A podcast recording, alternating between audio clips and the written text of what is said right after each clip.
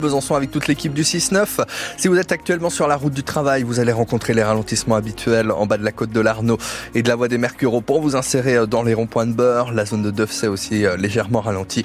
Et un peu de monde au sud de Vesoul, de Noidans en direction de Vesoul. L'actualité en ce jeudi 8 février à 7h30 avec vous, Dimitri Imbert, la météo, le temps pour aujourd'hui? Eh bien, pour changer, ce sera du gris et comme ça jusqu'à dimanche avec en prime quelques petites pluies ce matin. Sinon, c'est toujours aussi fou côté Mercure avec pour les maxi 13 à Dole ou Pontarlier, 14 à Morteau et Vesoul et même 15 pour Besançon cet après-midi. Après la visite mardi d'Emmanuel Macron dans le Doubs, la Confédération paysanne voit rouge. Car à peu près personne n'a été prévenu de la visite surprise du président de la République et surtout pas les syndicats agricoles. Emmanuel Macron a d'abord débarqué sans prévenir dans le bar tabac de Roulant, puis il s'est ensuite rendu à Bouclan sur la ferme d'Arnaud Gaillot, le président national des jeunes agriculteurs, qu'il avait invité à le faire plusieurs fois sur les plateaux télé. Une visite surprise à laquelle la Confédération paysanne n'était pas associée.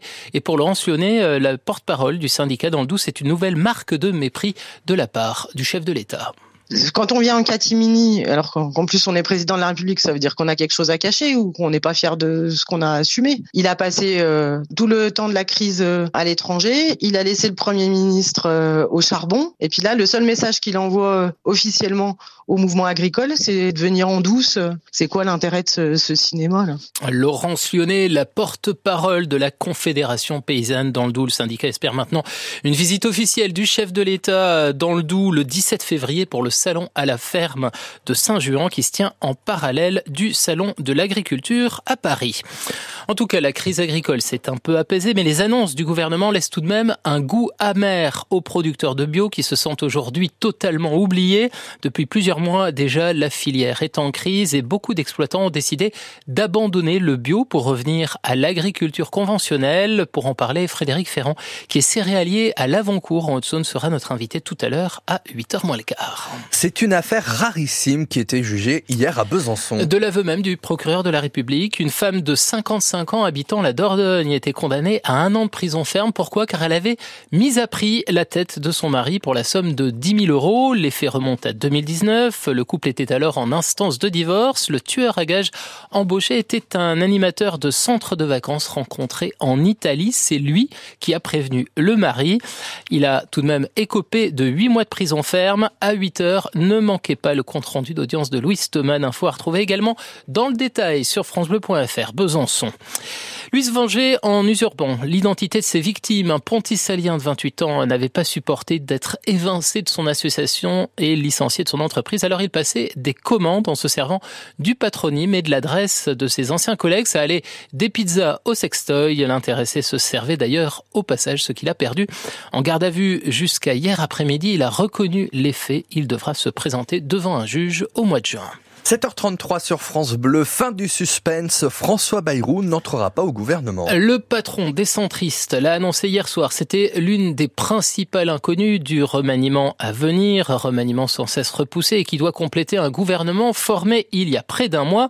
Ce qui interpelle, ce sont les mots choisis par le chef du Modem qui laissent entrevoir des fissures dans la majorité présidentielle, Audrey Tison. Je ne pouvais pas accepter d'entrer au gouvernement sans accord profond sur la politique à suivre, déclare François Bayrou.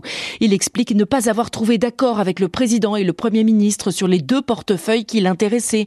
D'une part, l'éducation nationale. La différence d'approche lui paraissait rédhibitoire. Pas d'accord non plus sur un grand ministère autour de l'aménagement du territoire. Bayrou a toujours été très gourmand. Trop, on lui donne la main et il nous aspire le bras, commente un conseiller du gouvernement, tandis que des élus de Renaissance s'inquiète d'une éventuelle entrée en dissidence de François Bayrou et de ses 50 députés. La composition intégrale du gouvernement, attendue dans les heures à venir, montrera si le Modem a encore une place de choix dans la Macronie.